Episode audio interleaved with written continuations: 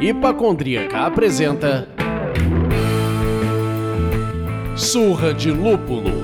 Oi, pessoal, bom dia, boa tarde, boa noite. Eu sou Ludmilla, mais conhecida no Instagram como Hipacondríaca. E o programa de hoje é o segundo programa de uma série infinita, se assim Deus permitir, de duetos cervejeiros. E o que seria isso, meus amigos? Vamos chamar cervejeiros de estados diferentes do nosso país, regiões também, claro, né? E buscar saber mais sobre a realidade e a cena cervejeira de cada um deles. O primeiro programa dessa série, que não tinha nem nome na época, foi Humberto da cervejaria Babel e o Guto da cevaderia aqui do Rio de Janeiro. A Babel de Porto Alegre e o Guto aqui do Rio de Janeiro, com a cevaderia. Se você ainda não ouviu, volte a algumas casas e procure pelo episódio 76. Hoje o papo é carregado em sotaques lindos e maravilhosos. Eu quero até ver se eu consigo, vou conseguir me controlar. É muita emoção. Bom, falaremos com Fernando Nóbrega, da cervejaria RAF de Natal, no Rio Grande do Norte, e com Flávio Jordoc, se eu falei errado, você me corrija depois, da Capitã Bril, de Uberlândia, em Minas Gerais. Então, Fernando e Flávio, deem um alô pra galera, por favor. Fala galera, obrigado pelo convite aí. Saudações potiguares, diretamente aqui de Natal. Vai ser um prazer bater esse papo aí a muita cerveja boa. Valeu. Alô galera da internet, estamos aqui, né, para falar de muita bebida alcoólica deliciosa aí, né, com certeza. e é isso, vamos entender o que vai acontecer aí para frente aí. Bem-vindo, Fernando, bem-vindo, Flávio. Fico muito feliz de vocês estarem aqui, porque estes dias eu ouvia uma coisa que eu não via há muitos anos, minha família toda é mineira, né? Então, estes dias eu ouvia a tradução do Triângulo Mineiro, né? que é Beiraba, Berlândia e a bosta de Abraxá. De... Araguari, a gente está trabalhando aqui, o Berlândia trabalhando para virar o Berlândia, Beiraba e o bairro de Araguari. Daqui a pouco tá bem pertinho, vai, vai incorporar essa cidade aí daqui a pouquinho. Perfeito, gente. E hoje vocês podem me chamar do Mineiro d'Água. Minha família toda é mineira, né? Só eu tô aqui, a ovelha negra. e vamos que vamos, a gente bate esse papo bebendo uma cerveja ou a gente bebe cerveja batendo esse papo. Escolham o que for mais confortável para vocês. Me diga aí, Fernando, o que, que você está bebendo? Eu estou bebendo aqui a Ludovicos. Quem está ouvindo as ondas do rádio não vai ver, né? Mas é uma cerveja nossa, uma Catarina Sal, é com goiaba, né? bem refrescante, 4% de álcool, ideal aqui para o clima de Natal. Uau! Ótimo. E você, Flávio? Uai, eu falou desse negócio de estado, isso aqui foi uma cagada imensa, né? Porque eu não, tava, eu não sabia que ia ter o caboclo aqui de Natal, não, porque essa, essa aqui é uma collab que a gente fez, uma Double Juice IPA com, com a Hop Monde, que é cigana dos meninos aqui, do, do audiovisual que tá tendo aqui. Olha só! o Ciro é, Ciro é cigano da gente lá. Um abraço aí pro Ciro. Que beleza, hein? Não, delícia. Você já pensou? Uberlândia e Natal, gente. Olha que coisa linda. É, não. Conexão aí tá acontecendo. E você, Lúcia, o que, que você está bebendo aí, minha amiga? Bom, mantendo a tradição, vou abrir latinha neste momento. Ó, sem defeito especial. E ela se diz uma pessoa ansiosa. Eu tô bebendo a Hop Revolution da Kill Brills. Eu adoro trocadilho, gente. Cervejaria de Florianópolis, Santa Catarina. Então a gente está aqui bem diverso. Estamos aqui norte, sul, nordeste, o Brasil inteiro representado de alguma maneira. É uma American IPA. Vou deixar ela dar uma pequena descansadinha aqui. E aí a gente vai começar o papo como se isso aqui, claro que não é uma briga, né? Mas é pro Leandro poder fazer uma brincadeira com, sei lá, It's time, né? Do tipo MMA. Ô, amiga, eu tô bebendo também, tá achando que eu tô aqui a passeio? Ah, meu Deus! É verdade! É, essa é ansiedade, a ansiedade. A pessoa tá ansiosa, tá nervosa, ela quer ver sangue. Ela quer ver é sangue. É verdade. vamos respirar, vamos lá. E você, mineiro d'água? O que você tá bebendo aí? Foi também sem combinar com você, mas tem conexão. Eu estou bebendo uma Gorlame. Ah, do, dogmazinha. A Gorlamigma da Dogma, exatamente, a Italian Pilsner. Essa breja ficou boa, hein? Eu gostei, né? Ficou frutadinha. Nossa, essa aí ficou de parabéns, viu? Gostei. Floral, na verdade. Faltava uma da Tarantino agora, né? Exatamente, né? Então, essa cerveja tem duas palavras para ela, né? Parabéns, então. E vou resumir com duas palavras. Parabéns. Comecei com a piada logo cedo, que é pra gente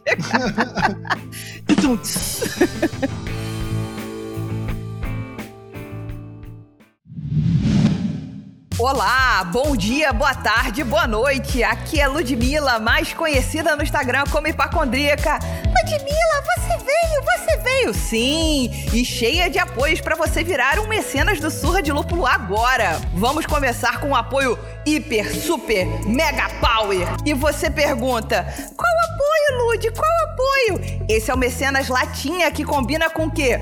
Grupo exclusivo, conteúdo extra, descontos, sorteios e muito mais. Isso tudo por um preço muito especial e que cabe no seu bolso. Apenas 12 reais por mês. Mas se você está se sentindo muito mão aberta, tem o apoio certo para você. E vocês me perguntarão: qual é o apoio, Lud? No Mecenas Growler você leva tudo que o Mecenas Latinha recebeu e mais. No segundo mês de adesão recebe na sua casa um copo da hipacondríaca ou surra de lúpulo e mais um abridor. Apoie, apoie, apoie agora mesmo. Acesse apoia.se barra surra de lúpulo e vire um mecenas você também.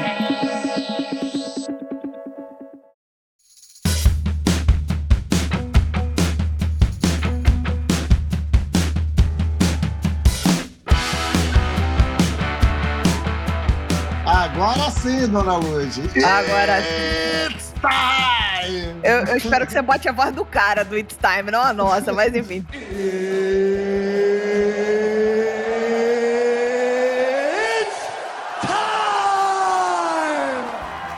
De um lado do ringue, nós temos Uberlândia, que é uma cidade do interior de Minas Gerais com aproximadamente 700 mil habitantes. E num levantamento de 2019 que eu futuquei na internet, dava conta de mais ou menos 10 cervejas artesanais registradas na cidade. 10 cervejarias, né? Do outro lado, Natal é a capital do estado do Rio Grande do Norte, com aproximadamente 900 mil habitantes. E o anuário de cervejas, né, do, do mapa do Ministério da Agricultura, deu conta de 20 cervejarias registradas em todo o estado do Rio Grande do Norte. Então, tá ali, ó, Uberlândia cabeça a cabeça, enquanto cidade querendo competir com o estado.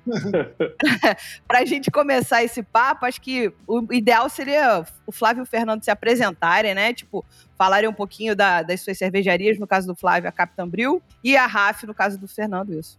Então, por favor, Flávio e Fernando se apresentem para os nossos ouvintes, fala um pouco da criação, os conceitos da cervejaria, enfim, o que vocês quiserem contar para a gente aí sobre vocês e sobre as cervejarias. Quem quiser começar, começa. Uai, Captain Brew aqui, né? A gente começou como caseiro, eu mais dois sócios meus aqui. A gente começou em 2011, mais ou menos, fazer cerveja caseira. E aí a gente foi desenvolvendo, foi crescendo, foi testando muita receita de panela, galera gostando, aquela história toda, né? Todo mundo tem a mesma história. E, e aí vai crescendo, crescendo. E aí lá para 2016 a gente abriu o CNPJ, né? Pá, pegamos, tiramos o CNPJ e tal. E aí começamos a produzir como cigano numa fábrica aqui em Uberlândia, a Uberbrau, que é a primeira cervejaria aqui da cidade. Começando a produzir, pá, fazendo é, só uma cerveja só. A pira era essa, tipo assim, ah, vamos trabalhar igual tipo uma Sierra Nevada Ale, fazer uma IPA, mas é uma IPA de 5,6%, é uma cerveja que vai pegar o mercado e tal. Chamava Tubarão Morfina. E aí sempre colocando essa cerveja nos lugares e tal. Aí a gente começou a sacar que a galera, assim, conhecia a cervejaria Tubarão Morfina, mas a cervejaria Captain não, sabe? aí nós começamos a montar nossa planta. Aí montamos uma fabriquinha bem pequenininha, assim, nossa cozinha de 150, 180 litros na boca, tanquinho de 300, é bem pequenininho mesmo. E aí abrimos, abrimos em novembro de 2019, aí quando passou assim uns, um, né, alguns meses aberto, né, meu, a pandemia, assim, fechando tudo, já ficou assim, fudeu, deu ruim já, né? aí já, já pulando aí, a gente vai conversar também desse assunto, né? Mas acho que já trazendo esse gancho aí também, a gente, a pandemia fez a gente começar a enlatar. A gente tinha até comprado a enlatadora, mas a gente falou, ah, vamos fazer um experimento para cala, pra galera levar. Mas aqui em Berlândia deu uma fechada, assim, então nós começamos a produzir as latas e começamos a enviar para os lugares, para os pontos de venda fora de Berlândia. E a galera foi gostando demais da cerveja, foi dando um. Nossa senhora, foi dando um. Um, tipo assim, né? A galera pirou, foi muito doido, assim, né? De repente a galera assim pedindo e nós não, não tinha breja para atender a galera. E tá assim até hoje, né? A galera pedindo, mas não consegue atender porque é bem pequenininho. Tanto que ontem, ontem chegou mais três tanques, então tá dando certo, nós tá conseguindo expandir. E é isso. Ó, Pô, que maneiro, que maneiro, muito. Captain Brew, cervejaria pequenininha, mas fazer a ideia nossa é focar em sazonalidade, então acaba que toda hora fica mudando de rótulo, não tem a, as de core, nem a central, só fica soltando breja. A gente tem um tap na nossa fábrica, um espacinho verde, gramadão, gostoso, assim, ó. Aí a galera vem e zero estoque, aí fode, aí não, vai ter que parar, vai ter que fechar e produzir de novo. Aí fica desse desse tá certo. É um bom plano de negócio, né? É. Isso é gatilho mental total, cara. Porque aí você faz o quê? Você faz pouca coisa, né? Tipo, pouco estoque. Então é urgência e escassez. Isso são dois gatilhos mentais de venda absurdos, absurdos. São, são poderosos. Nós chama de o abismo da ansiedade isso aí, né? Porque o cara entra e já fica preso ali, né? e fala assim, não, eu queria tanto tomar essa aí, acabou, na próxima eu não vou perder. Se ele perde, aumenta a ansiedade ainda, né? O cara fica louco. Ou seja, você vai ter que deixar de ser cervejaria e vai ter que virar farmácia, porque É. você tá criando gente ansiosa, pô. E você, Fernando? Conta aí um pouco da história da RAF. Eu tava rindo aqui porque a história de início é igualzinha mesmo. Nós somos três amigos também, né? Começamos como três amigos, agora tem um quarto sócio. Mas a gente também começou a fazer cerveja. Adriano foi que começou a fazer cerveja primeiro. Muitas pessoas conheceram ele por Adriano Bozo, né? Que ele era da diretoria da Abracerva e tal. Ele foi o entusiasta aqui no começo, né? Começou lá em 2011 também a fazer cerveja. Ninguém falava disso aqui, né? Se isso era novidade em Uberlândia, imagine em Natal. E aí, logo em seguida, eu já era amigo dele antes, né? De, amigo de adolescência, do rock and roll e tal. Ele foi um dos fundadores da Serva daqui. Depois, eu e Raul, a gente conheceu a Serva nesse período, em 2013, mais ou menos, começou a fazer cerveja e ficou fazendo ce- cerveja caseira. Né? E aí, em 2016 também, o plano... A galera começou, né, a demanda, não sei o quê, a gente ganhou uns prêmios aí de cervejaria caseira, nos nacionais da Serva, não sei o quê. E aí surgiu o plano de montar uma cervejaria. Foi Raul, que é o- um dos sócios também, que foi o primeiro a ter essa ideia, mas ele ia fazer sozinho. E aí, quando, ele, quando eu descobri que ele ia montar uma cervejaria, eu fui falar com ele para saber quais eram as dificuldades que ele estava enfrentando e tal. E aí, nessa conversa, a gente viu que a ideia era muito parecida e ele me convidou para ser sócio. Aí, quando ele me convidou, fui perguntar a Bozo o que, é que ele achava, porque a gente já era amigo há mais tempo, ele já era mais viajado no, no mundo da cerveja. E aí, ele curtiu pra caramba o projeto e disse que se eu entrasse, ele tinha vontade também. Aí, a gente começou e montou a Sociedade dos Três, né? Montamos a Sociedade em 2016, saiu o CNPJ também. A gente passou um ano aí de plano de negócio, mas aí começam as diferenças, né? Que a gente já começou com a, a planta própria, pequenininha, né? Era uma planta bem acanhada, era a capacidade de 3 mil litros só e tal. Era basicamente um hobby remunerado, porque a gente tinha as carreiras tradicionais, né? Eu sou engenheiro civil, o Raul era engenheiro químico, o Adriano é dentista, então era mais um hobby remunerado, digamos assim. Só que aí começou a ter uma demanda muito grande, porque a, a instalação era bem localizada aqui dentro da cidade, e tinha um tap room também, anexo à cervejaria. Então a galera começou a circular por lá e falava, porque aquilo era a primeira vez que estava acontecendo aqui, né? Uma cervejaria dentro da cidade, com a opção do cara ir lá e tomar uma cerveja dentro da cervejaria. E aí começou boca a boca a funcionar. Então a meta que a gente tinha para três anos foi batida antes do primeiro acabar. E aí começou a rodar. E aí a gente foi implementando, comprando tanque, mudando a cozinha, né? Aumentando a capacidade. E aí veio a pandemia também, depois a gente fala melhor sobre isso. É, Mas olha só, a tua formação, Flávio, é o quê? O, o Fernando comentou que ele é engenheiro civil. Você não, não é do time da galera da engenharia, da biologia, dos químicos. Não, eu, É é da outra galera. eu fiz administração, né? Que até é o lado que a galera comenta, né? Que os engenheiros tomam os lugares dos administradores nas empresas. então, né, fiz administração e hoje quem administra. É muito doido isso aí, né? Porque eu gosto muito de focar nessa pira de fritar e tal, de, de criar esses negócios e tal. E, eu- e aí o Abílio, que é meu sócio lá, que ele é, ele é mestre em química. E ele faz assim a parte mais, mais de controlar é, gastos e, e números e tal. Ele adora isso aí, então ele praticamente virou a parte de, de administração de controle. E eu, que administrador aqui, fiquei olhando. Não, muito legal ouvir e ouvir essa sincronicidade da história de vocês, né, das histórias de vocês. Muito bacana ouvir isso, mas como é que são as cenas cervejeiras nas regiões de vocês, né? Para a gente entender bem assim a diferença da cena cervejeira em Natal e a diferença da cena cervejeira em Berlândia. Entender bem essa diferença. Como é que é isso? Cara, aqui em Natal tá, tá começando, né? Assim, a, a gente nasceu inaugurou a fábrica em 2017 e nós somos uma das primeiras, né? Tinha uma aqui uhum. de cerveja artesanal que já existia, que era a Holanda, mas que tinha nascido um ano antes só. Então, assim, a história da cerveja artesanal aqui é de 4, 5 anos só. E a gente vem batendo cabeça, né? Então, uma história engraçada é que, tipo, quando a gente nasceu, mais ou menos quatro cervejarias na mesma época. A Holanda, a RAF, a Bacurim, que é de Mossoró, que é outra cidade aqui do estado, e uma cerveja que se chamava Casa da Cerveja Potiguar. E aí todo mundo era cervejeiro caseiro, todo mundo era da serva, e para economizar, né, a galera não, não tava muita grana e tal, mercado amador ainda, decidiu fazer o equipamento num, num, torneiro aqui que trabalhava com inox aqui perto. Todo mundo era cervejeiro, né? Então, ah, eu sei fazer cerveja, eu sei como é o processo aqui, eu vou passar a ideia e o cara vai fazer. Uhum. E aí todo mundo se fudeu, todo mundo... todo mundo pegou um equipamento que entupia com, sei lá, 10 quilos de, de malte já dava merda. E aí a, galera, a gente bateu muita cabeça, sabe? Foi aprendendo na porrada mesmo teve que trocar essa cozinha logo em seguida e tal. Então a, a cena aqui, ela tá ainda engatinhando, tá começando a crescer. Hoje já tem algumas cervejarias, já tem ciganas. Há poucas semanas aí inaugurou a Abissal, que é uma cervejaria nova, que já vem com um projeto mais robusto, né? Legal. É só um brew pub. Então, assim, tá começando a ganhar ritmo, mas o grande desafio aqui é, é fazer com que a, o, o, consumidor né, enxergue o mundo da cerveja artesanal, porque é algo muito novo aqui. Então, é, a gente o trabalho de formiguinha é, é fazer com que ele saiba porque aquela cerveja custa 20, 10, 20 vezes a mais do que a que ele está acostumado a tomar. Então, esse é o nosso desafio. A galera fala, ah, você vai beber na, na cervejaria do outro, seu concorrente, você quer porra nenhuma, cara. Ele é meu amigo, ele está me ajudando a, a fazer com que as pessoas enxerguem esse valor que a cerveja artesanal tem. Então, com certeza. Esse é o, o nosso desafio hoje. E para você aí, Flávio? Então, aqui em Uberlândia, até que é, é interessante, porque na época que a gente começou também, que a gente começou caseiro, a gente começou já com uma galera começando junto, porque foi assim, é, mais ou menos 2000, acho que é 2008 ou 2009, abriu a Uberbrau aqui. E na época, assim, nem se falava disso, é um trem totalmente... E os caras com um Schwarzbier no nitro, uns negócios assim, o Roberto lá, que é o cervejeiro lá, ele veio da gringa, veio dos Estados Unidos lá, morava lá e tal, e aí veio com já com aspira.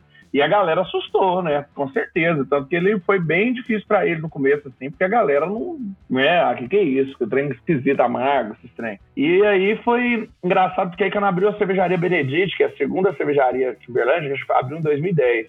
Eles viram que tinha esse realmente esse gap assim de público, né? Assim, e a cerveja tá aqui e um abismo gigante aqui, né? Uma vala de skate aqui. E aí o, a galera realmente não tinha esse acesso. Aí o cara da Benedite, o Rony, ele até abriu que ele é o pai de todos, porque ele começou a fazer curso de caseiro lá em 2010 e assim, a galera foi pegando. Eu fui da, da turma número 2. E a turma 1 um já saiu galera que abriu bar. Aí, tipo assim, aí com essa galera, tipo assim, foi várias turmas. Aí a galera saía, às vezes não abria cervejaria, mas abria o shop, abria bar especializado em cerveja e tal. E foi criando uma certa, um certo tchan na cidade.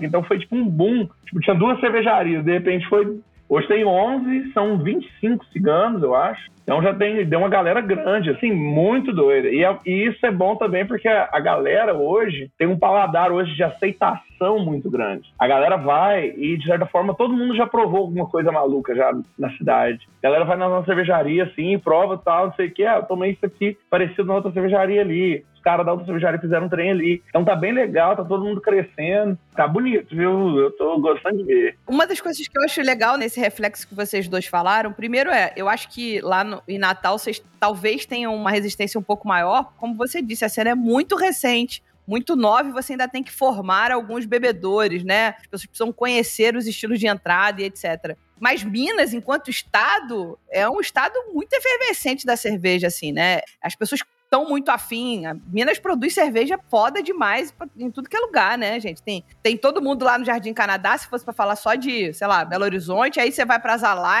aí Três Orelhas, aí vocês estão em Uberlândia. Então, a história de Minas com a Krug, que tá, existe há 20 anos, tô 25 anos, sei lá. Tô, eu tô assim já, tipo, sabe, é meio comparar com. Vou falar, eu vou falar essa besteira, eu vou falar. Vou falar quando tem, sou baú meio que comparar com a mesma história da Schronstein, que existe lá em Pomerode, há, sei lá, 20 anos, talvez, 14 anos. É, faz tempo. Né?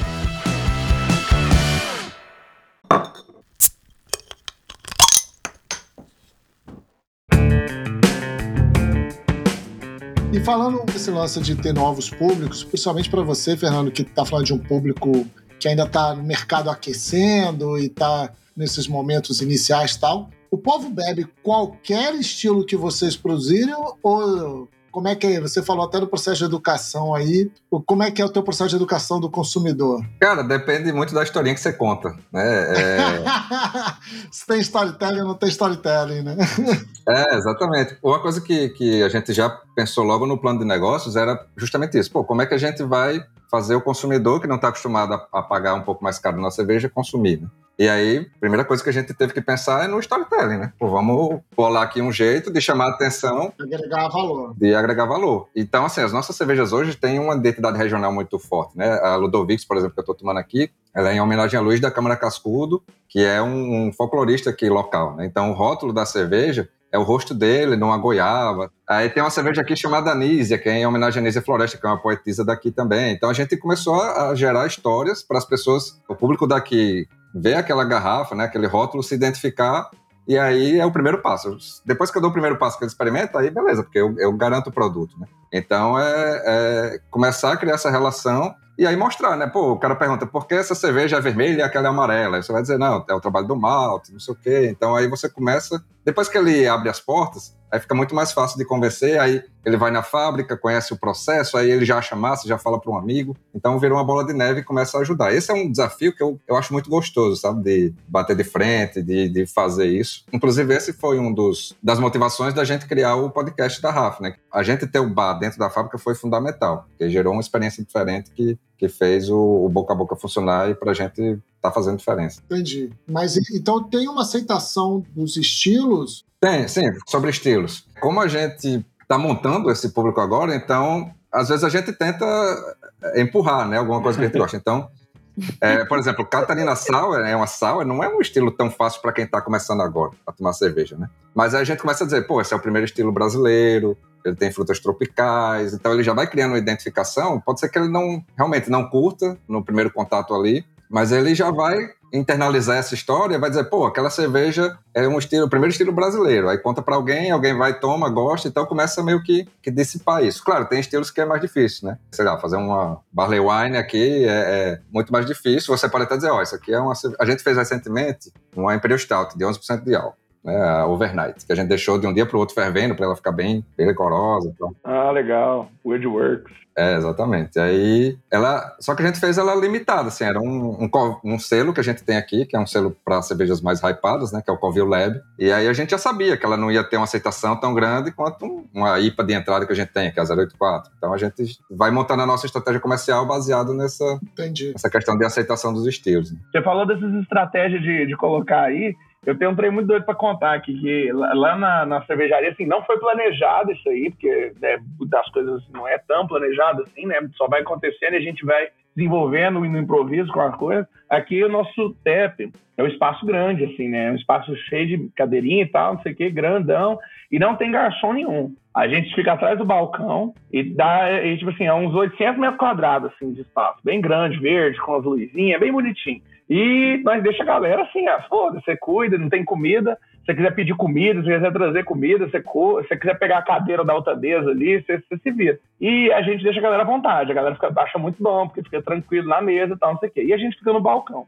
Quando a pessoa chega no balcão, a gente fala assim pra galera assim, oh, primeira vez? Ah, é. Não, então vamos provar as brejinhas, né? Tem sete torneiras. Aí a gente já apresenta as brejas, porque as brejas aqui, tudo, tipo assim, acabou nunca mais. Toda hora que faz uma breja, nunca, depois que acabou, nunca mais. É raro quando a gente repete uma receita. Então, fica esse, esse rolê, né? Então, quando a pessoa chega, eu falo, ó, vamos provar as brejinhas, que aí você vai descobrir qual que você quer. E aí eu vou, a gente vai explicando. Toda a galera que tá lá do balcão explica, sabe explicar sobre a breja tal, isso aqui usa malte assim, não sei o que lá, não sei o que, não. E aí a galera vai aprendendo. Então a gente foi começando, a gente tá fazendo, tá numa fase de testes, assim, a gente tá jogando coisas na galera e vendo as aceitações. Então, e tá sendo muito doido.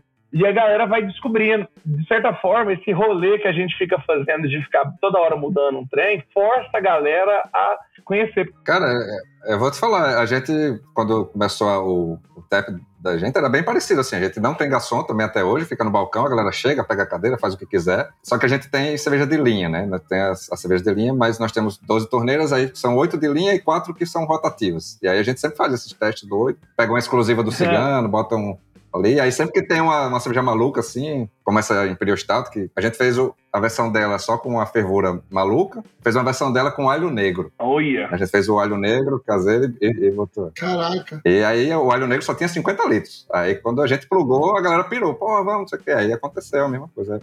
O que eu acho legal do que o Fernando falou e do que o Flávio falou, que já meio que caminha um pouco, né, para nossa próxima pergunta, só pra gente recapitular aqui. O Flávio falou que tem sete torneiras lá na, no bar deles, né?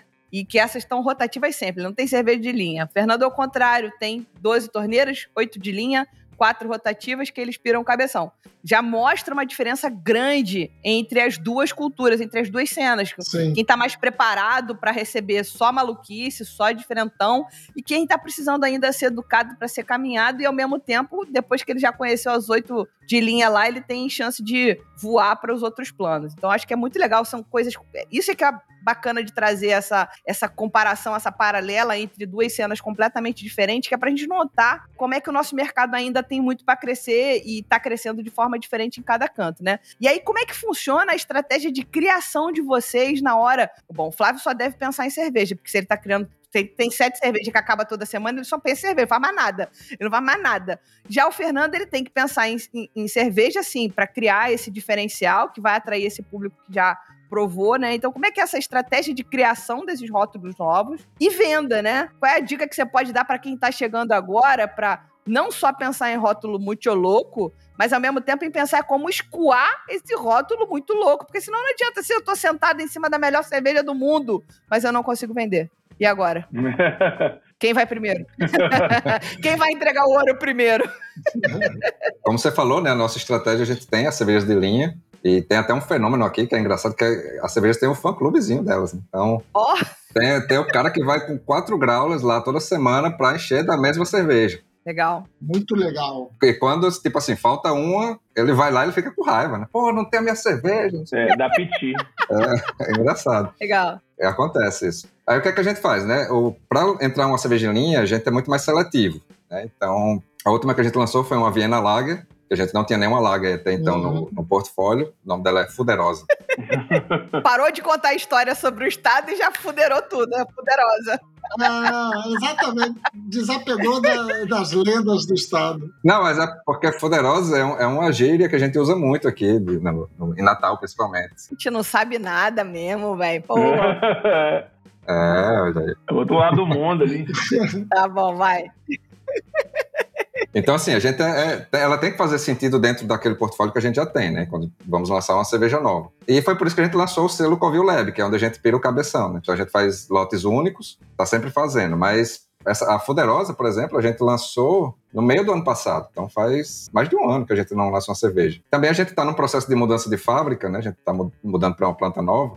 Então a gente meio que deu uma travada né, nesse processo de criação de cerveja de linha. A gente continuou com as cervejas experimentais. A cerveja de linha a gente só vai voltar quando tiver já instalado. Mas é isso, é pensar no, na estratégia como um todo, né, no longo prazo, pegar um, um, um rótulo que faça sentido para o seu posicionamento. E aí, se tem uma dica que eu posso dar, é escolha o seu posicionamento. Né? A partir do momento que você você é uma cerveja sazonal, assim, vou sempre estar tá lançando novidade, tá? Não adianta no meio do caminho você querer mudar para criar uma lançar uma Pilsen que vai ficar a sua cerveja de. Porque aí você acabou com o seu posicionamento. Você nem é uma coisa nem outra. Então, foi inclusive por isso que a gente não misturou as cervejas sazonais que a gente faz na mesma marca que a gente já lança, porque senão ia criar uma confusão na cabeça, né? Porque uhum. a, a, nossa estratégia principal é, é, fazer com que a cerveja artesanal seja um pouco mais acessível para o público entrante. Então, as nossas cervejas de linha, elas têm essa pegada. As cervejas do Covil Lab, não, elas já são cervejas mais. É, cervejas hypadas e tal, tem um preço mais, mais elevado. Então, se eu botasse uma cerveja de 40 reais dentro do, da RAF, ia criar um, uma confusão na cabeça do cara. Né? Pô, a RAF mudou, agora é outra coisa, não sei o quê. Então, tem que ter muito cuidado assim, escolha seu posicionamento e, e siga fiel a ele, senão cria uma confusão na cabeça do consumidor. E aí, na hora da criação, tem que fazer sentido dentro dessa estratégia. É, isso aí também de escolher um tema também, que nem vocês escolheram do, do rolê da cidade, de coisas ali do, de Natal, isso aí é muito doido. Isso dá um direcionamento fodido. É que a Captain, ela ficou o rolê do mar. Aí a gente. Só que fica esse rolê meio maluco. Aí fica, tipo, baleia anfíbio, tubarão morfina, é. esses, no, esses nomes meio crazy, assim festa no convés, aí essa house foi fumaça no convés, porque festou tanto pegou fogo. Esse rolê de ter um tema, eu acho isso, que é, é, é, acho que é o rolê de pegar, de, ter. Porque, tipo, às vezes você vai lá, ah, sou uma cervejaria só para cervejas doidas. Mas se você tiver um, um, rumo, aí é muito mais legal. Aí você leva o negócio para outro patamar, que nem, por exemplo, você botou a cabeça do forrozeiro na goiaba. Isso aí é doido demais. Forrozeiro não, pô. Ah, não é não? Não é safoneiro, não? Não, é um folclorista, é um folclorista. Ah, um folclorista.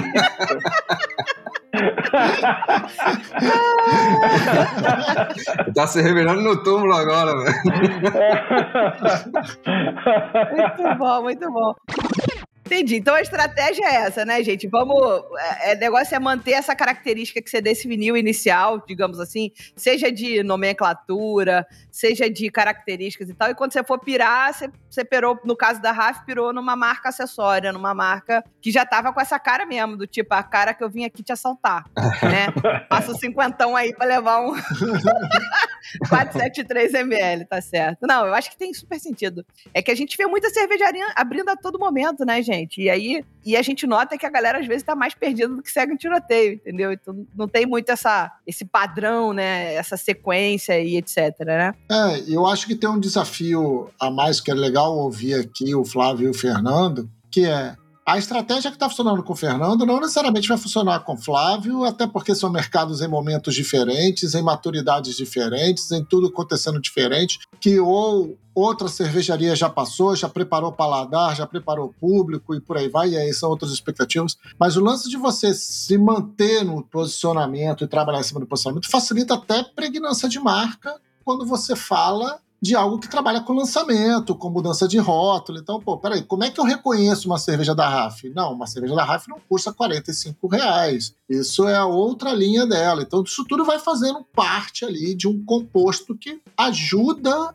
o cliente a entender com quem que ele está falando e o que, que ele vai esperar, né? Para evitar as surpresas, os off-flavors né, da carteira.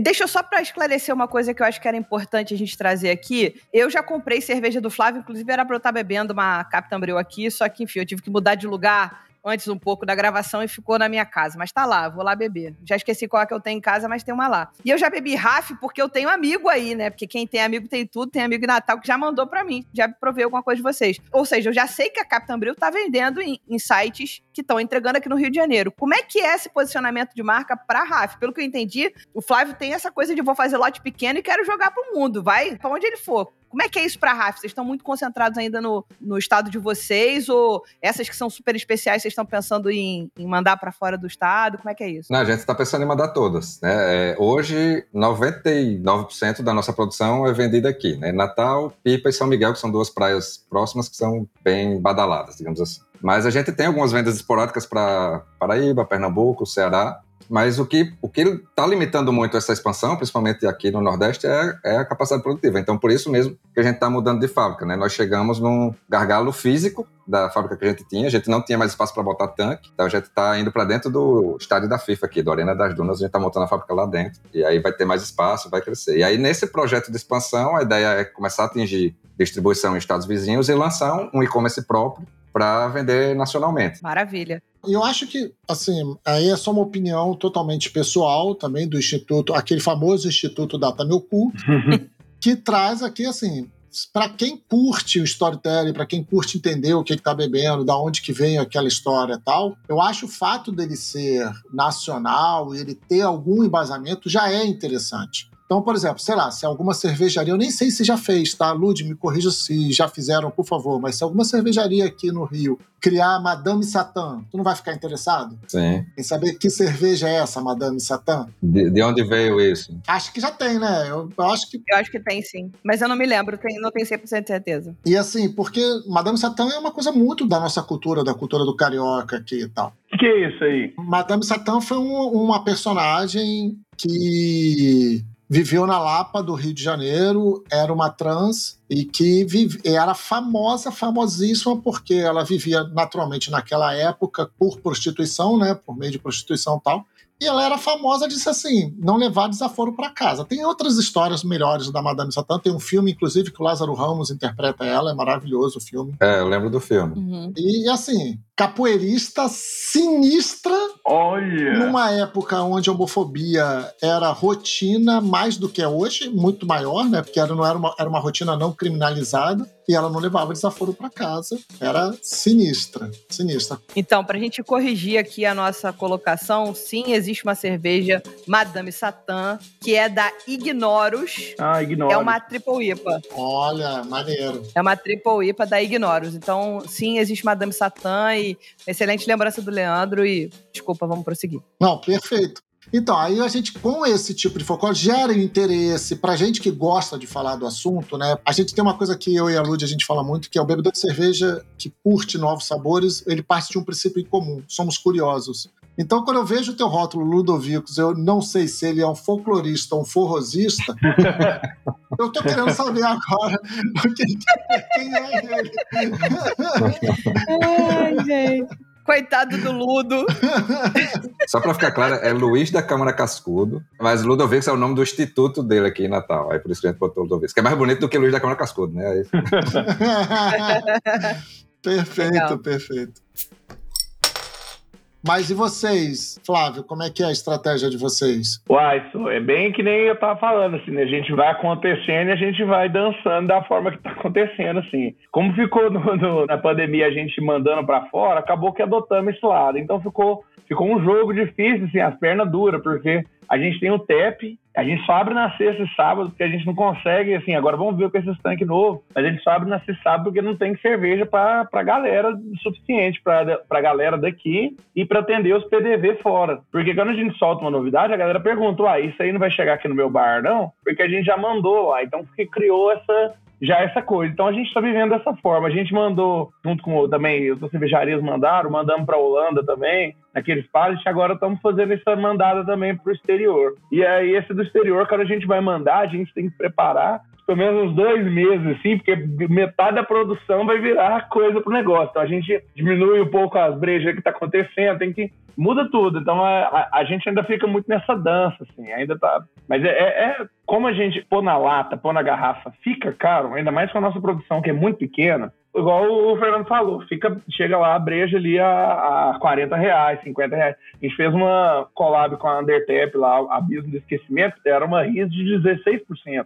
E a garrafa tava custando 6,60, 70, um trem assim. Então é, é breja muito cara. Uhum. E aí não adianta eu querer colocar uma cremeia, uma lager, uma, uma breja leve na lata, na garrafa, que eu não, tô nesse público. Então eu deixo o TEP para isso. Eu deixo o TEP para testar a maluquice nas galera. E na lata e na garrafa, eu coloco as coisas mais de peso, eu coloco as coisas mais intensas, que, já- que a galera vai pagar mais caro, mas não vai se decepcionar porque a qualidade está ali. Dar na nossa próxima pergunta aqui, que eu acho que super casa, que são os desafios de envase de vocês, né?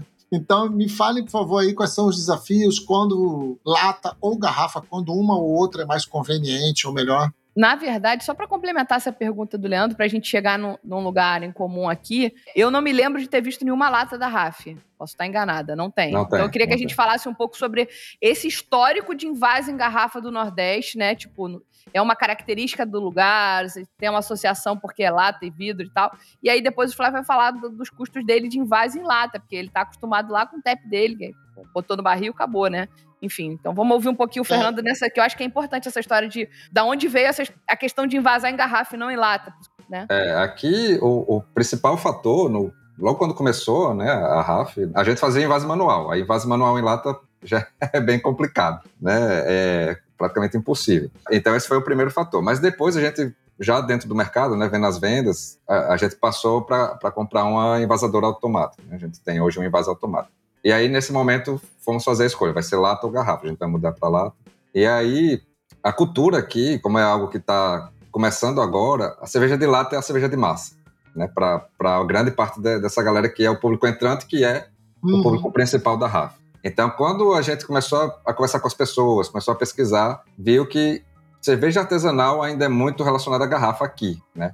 Claro, a gente sabe que no Brasil como um todo existe um. Ficou meio que estigmatizado isso, né? Cerveja hypada em lata e cerveja mais barata em garrafa e tal. E eu acho que essa visão reforça, né? Quando você vai focar num público entrante, ele ainda, quando vê lata, pensa muito naquela cerveja amarelinha lá, do...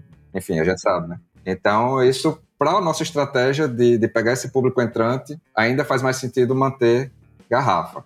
É, uhum. Existe ainda um plano aí de médio prazo de ter também uma enlatadora para essa, essa, essa outra linha de cervejas que a gente tem, ou até para outros planos, para um cigano que quer enlatar. Então, isso é algo que, que a gente está no, no roadmap, mas muito pensando nesse posicionamento e nessa visão do público entrante, a gente ainda mantém garrafa. Aí ela, assim, a gente cria um paradoxo, né? Porque pode ser que a gente esteja reforçando essa visão. Sim. Você não está contribuindo em nada para o cara deixar de achar é. que cerveja de massa é cerveja feita em lata, mas eu também entendo que você está, enfim. Pois é. Chegou com um facão e está é, e tem um terceiro fator que, assim, uma enlatadora para fazer na mesma produtividade que eu tenho da envasadora de, de garrafa é bem mais cara. Então, Entendi. Isso também é um fator relevante. Sim, com certeza. Mesmo se fosse o mesmo preço, atualmente a gente ainda manteria garrafa, por enquanto. É, eu acho que você vai pensar um pouco nisso na hora que você começar, de fato, vender para o Brasil inteiro. Porque aí a questão de logística da garrafa é um negócio que de todo mundo que eu converso, de e-commerce. É um saco. Pô, é interessante isso aí mesmo, é exatamente. É um negócio caótico, cara. Caótico, caótico. Tipo, primeiro porque a gente já vai ter um problema de logística na entrada, né? Tipo, as empresas que mandam para os outros estados, né? Correio, e etc. E eu não estou aqui defendendo a privatização dos Correios, eu acho que vai piorar se privatizar, mas enfim, ele está hoje um serviço socateado. Ponto. Esse é o parêntese político do negócio. Mas é garrafa é mais pesada, é mais frágil, é, enfim. A cobagem é ruim, né? Você não consegue empilhar legal. É. Uhum. Exatamente. Não, eu acho que é isso que você vai sentir mais na hora que você começar a mandar pro Brasil inteiro. Mas enfim, eu vou deixar você sofrer isso na hora que acontecer, né? Não vou... Deixa eu bater cabeça. É, não vamos sofrer isso por antecipação. Mas é, eu, eu concordo, concordo com você. Tem, em termos de logística, nem se compara. Com certeza. E você, Flávio, como é que foi aí para você esse dilema de sair da, puxando esse gancho da garrafa, a gente, por exemplo, as garrafas nossa, a gente coloca, tipo assim, é os barrel aged, é os trem que aí uh, vamos mostrar o trem, que aí põe cheirinha, faz aquele show, uhum. aquele espetáculo, aí pega aquela garrafa mó maravilhosa. aí eu, eu gosto muito. Aí você vai enviar pra galera, meu irmão, nossa, que desastre que é o trem. Você põe cera, a cera não chega lá. Você põe, às, às vezes chega, às vezes, às vezes chega a garrafa quebrada e chega Oh, teve uma vez que o cara mandou uma foto, não vou falar o nome da transportadora, né? Mas a galera mandou, mandou uma caixa, o negócio parecia que tinha até marca de tênis no trem. O cara chutou a caixa.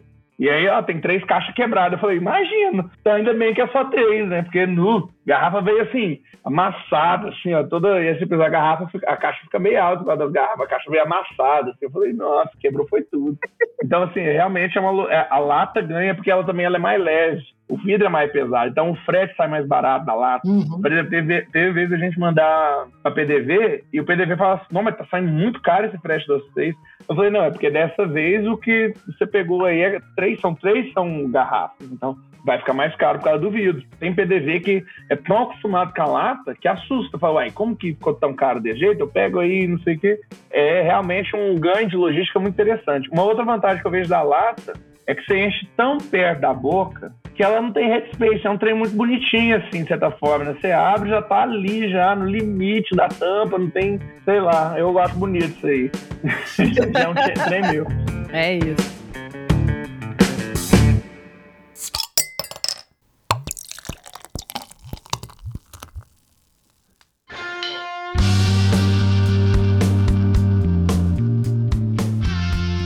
Vamos engatar aqui agora. Vocês já reclamaram bastante da lata, mas é ela que vocês querem vender, é ela que a gente quer comprar.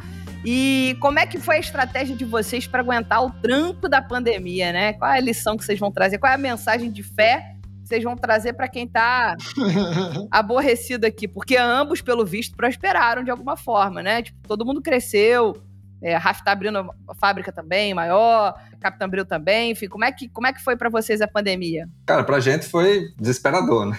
Porque então, a gente vendia muito localmente e muito para bar e restaurante, que foram a galera que fechou, né? Então, quando bateu março do ano passado, foi decretado pandemia, fechou todo mundo e tal, É, ligou o modo emergência. Esse foi o começo do, da virada do negócio, porque até então a gente se dividia entre as profissões, né? Todo mundo tinha suas, suas carreiras. Então a gente uhum. começou a rene renegociar com o fornecedor, aluguel, dar rodízio de férias para a galera. Enfim, ligou o modo emergência, o faturamento caiu para caramba. E a gente começou a, aquele, a, a cartilha, né? Bota o delivery, é, começa a focar em venda direta ao consumidor, esse tipo de coisa. E começou a dar certo. E a gente começou a focar também no, no, nas nossas redes sociais num marketing mais de conteúdo, porque até então a gente fazia muito aquele marketing mais tradicional. Ó, aqui meu produto, compre em tal lugar e pá, aquela coisa. Perfeito. E aí a gente começou a perceber que para chegar nesse público final precisava de uma interação maior. Apesar de o fato da gente ter um tap room já, já criava uma interação legal, a gente já tinha um engajamento, já tinha uma galera que tinha identificação com a marca, mas a gente precisava levar isso para o digital. Então começou a criar uns vídeos mais educativos no Instagram, né? Falando das, das cervejas, essas historinhas que eu falei aqui da, de, de, de Câmara Cascudo, falou da, da Nízia Floresta, o que, é que era, qual era a diferença, qual a importância da espuma na cerveja, enfim. Todo um, um trabalho mais educacional que começou a trazer gente, sabe, na, na internet. Começou um, um, cara compartilha com outro, olha aí, você pede cerveja sem colarinho, olha o que, é que acontece, não sei o quê. E aí começou a gerar um, um buzz, assim, na nossa rede social, né? A gente começou a ter um, um engajamento legal, a galera começou a pedir delivery, e aí teve muita gente que passou a conhecer a RAF durante esse período. Então, a gente teve o faturamento mais baixo em março, abril e maio, mas em junho a gente já estava com faturamento igual ao ano anterior, mesmo com tudo fechado.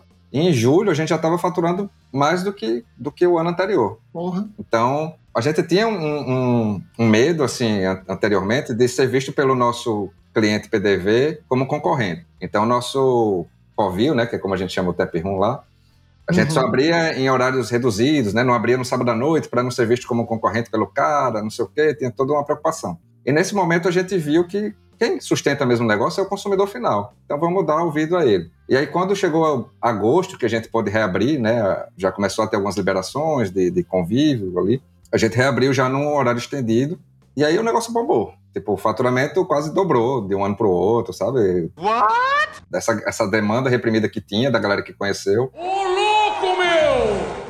primeiro relato tão sucesso da pandemia, assim, que a gente escuta com, com, tanta clareza. Muito bom. Mas foi, então, assim, a gente começou a faturar muito, e aí foi o. o a gente teve um. Nesse momento nós percebemos, porra, aqui tem um caldo. Esse negócio vai para frente. Uhum. Então, eu larguei minha carreira de engenheiro, passei a me dedicar ao negócio, né? Combinei com os meus sócios, cara, alguém tem que estar tá aqui olhando para fazer o negócio virar. E aí eu passei a me dedicar, a gente começou a observar coisas que, que não observava, tipo é, oportunidades, né? Um cliente maior que se a gente fizesse uma pequena alteração ali no processo, conseguia chegar. Então até o meio do ano a gente tinha um processo de invase de garrafa manual. E a gente viu, pô, aumentou muito a demanda de, de supermercado, conveniência, porque os bares estavam fechados. E a gente não estava dando conta de, de, ir lá na garrafinha, na mão, e, e, cravando e tal, e vender. Então a gente disse, pô, se a gente comprar um invasador automático, a gente consegue chegar nos maiores supermercados, nos maiores restaurantes e etc. E aí foi o que a gente fez, né? Bateu na porta do banco e disse, cara, eu preciso de tanto, vamos comprar um equipamento aqui. E isso mudou a vida da gente, sabe? Tipo, a gente, sei lá, engarrafava 300, 400 garrafas num dia, hoje a gente faz mil garrafas em quatro horas. Porra, caceta! Então mudou muito o negócio, e aí a gente conseguiu chegar em clientes maiores e foi virando tipo, o último trimestre do ano passado foi muito bom pra gente. Então. Porra, que maneiro. Ou seja, você tá quase querendo que não tenha vacina. Pode ficar sem vacina mesmo. não, não, pelo contrário. Agora que eu tenho capacidade, eu quero que tenha mais gente, né? Circulando por aí. É isso aí. E aí, isso criou um negócio que, tipo, fez a gente olhar para o negócio de uma maneira mais responsável, né? Pô, vamos fazer esse negócio girar. Começou a. Tinha muita coisa que, que não era organizado, né? Processos internos, a gente começou a organizar, e aí chegou no ponto de que o, o, o gargalo virou o espaço físico, né? A gente não tinha mais onde botar tanque. E aí foi daí que veio a ideia de, de procurar uma sede maior, a gente achou a Arena das Dunas, né? Que, que eram...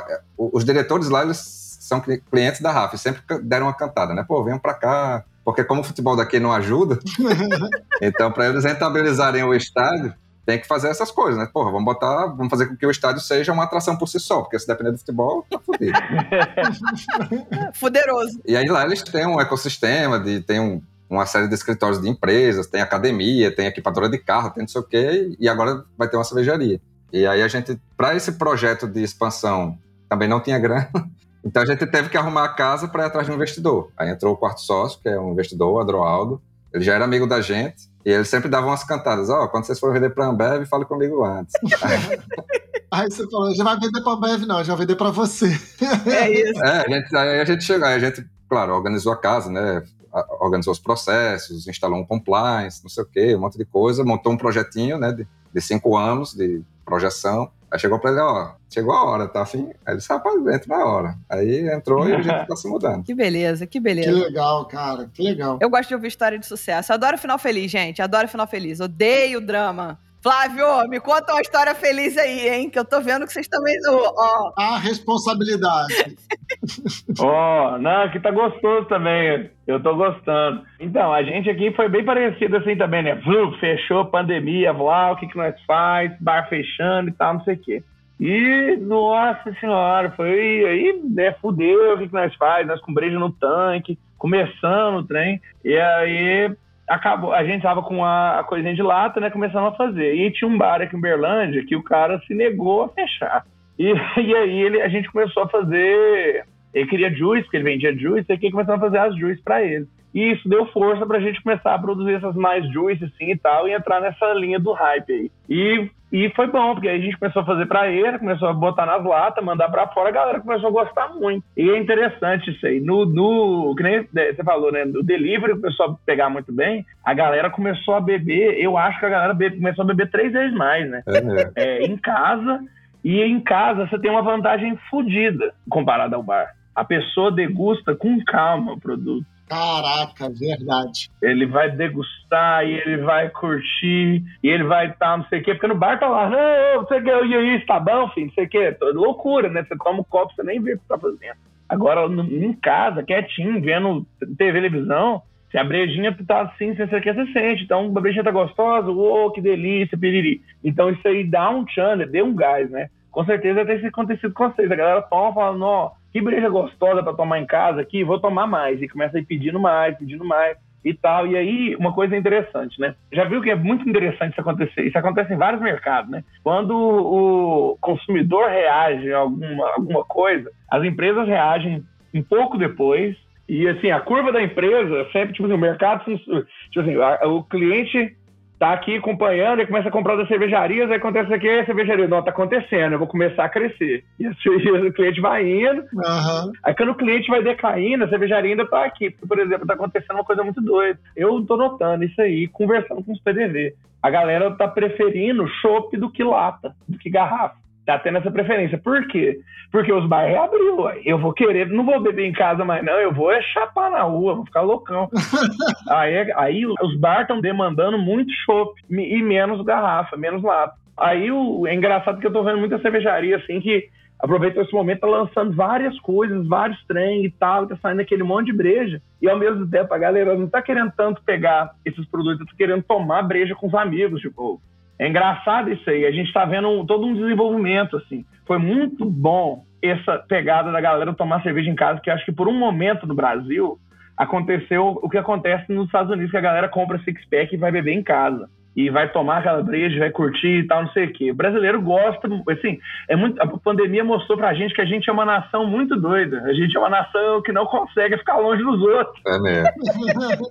a gente quer ficar perto da galera. Assim, diferente assim, de acho que várias culturas do mundo, a gente quer estar no churrasco, a gente quer estar fazendo a festa. E eu acho que esse momento da galera introspectiva na casa mostrou uma nova faceta da cerveja artesanal no Brasil. Isso acho que deu um tchan pro mercado como um todo. A galera quer tomar agora coisas legais, porque teve aquela experiência muito agradável em casa. Uhum. É, e isso é um negócio que eu acho que, assim, que foi de de interessante, assim, que de, de, positivo que a gente pode trazer nesse momento tão triste. Mas, é, assim, em, ter, em termos de, de da, da, Captain Brill e, e, de história feliz, foi bom, porque, assim, tava indo super bem, que nem você falou, né? De repente o faturamento foi inimaginável, assim, muito mais do que você imaginava. Aí, de repente, veio aquela segunda fechamento, né, do, da, da coisa, e aquilo lá foi brabo, né? Porque tava todo mundo assim, né, de, é, festão e tal. É, fechou o trem, você, puta merda, de novo, né?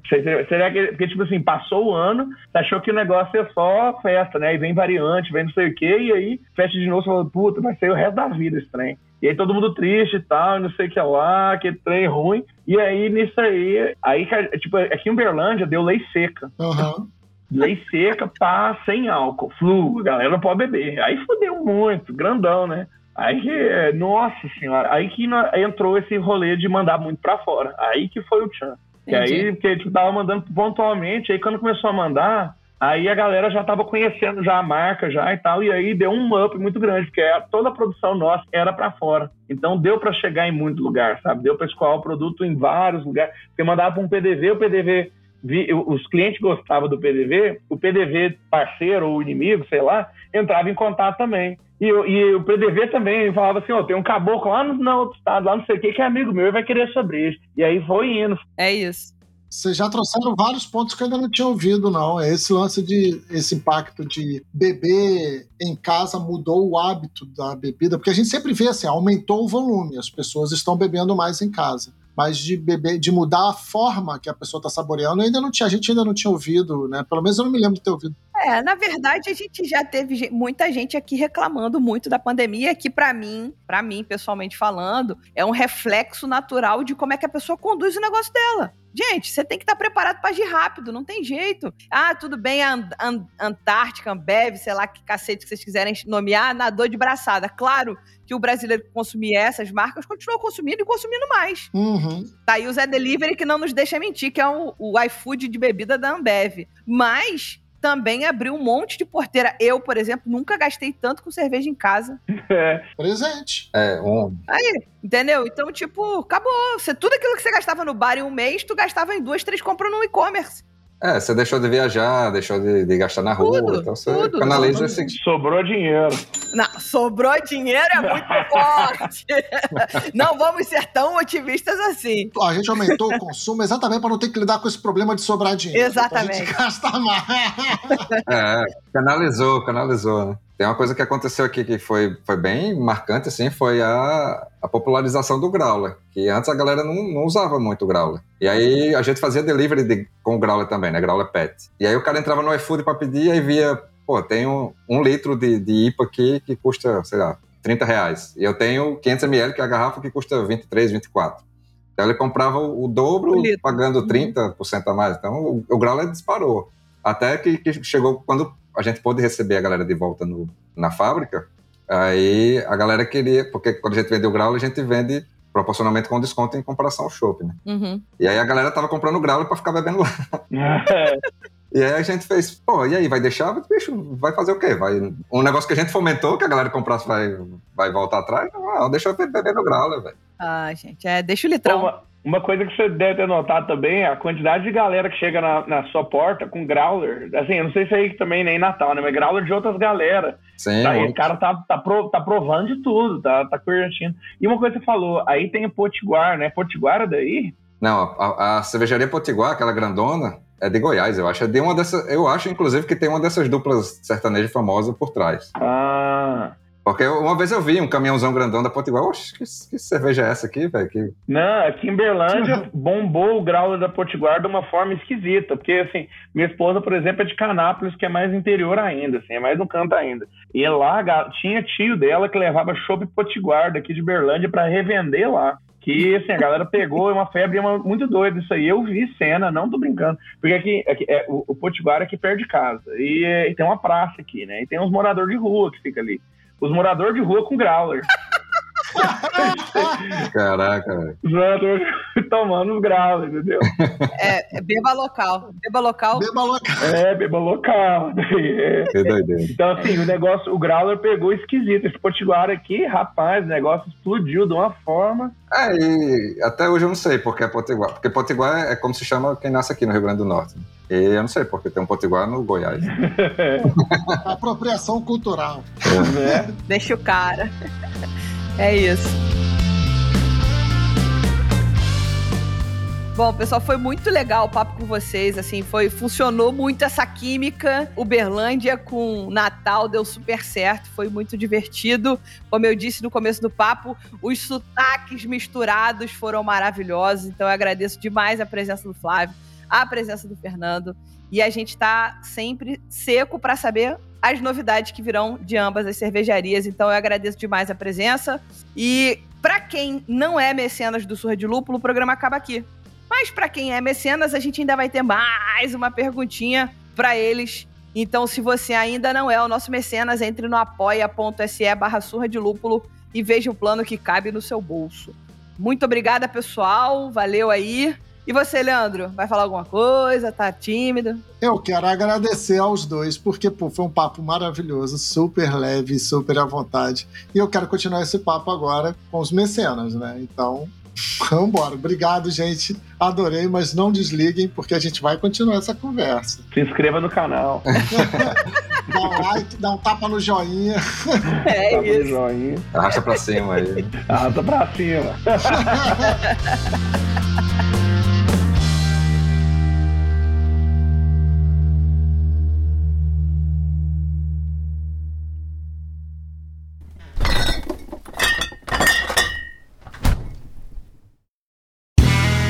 Este podcast foi editado por Play Áudios.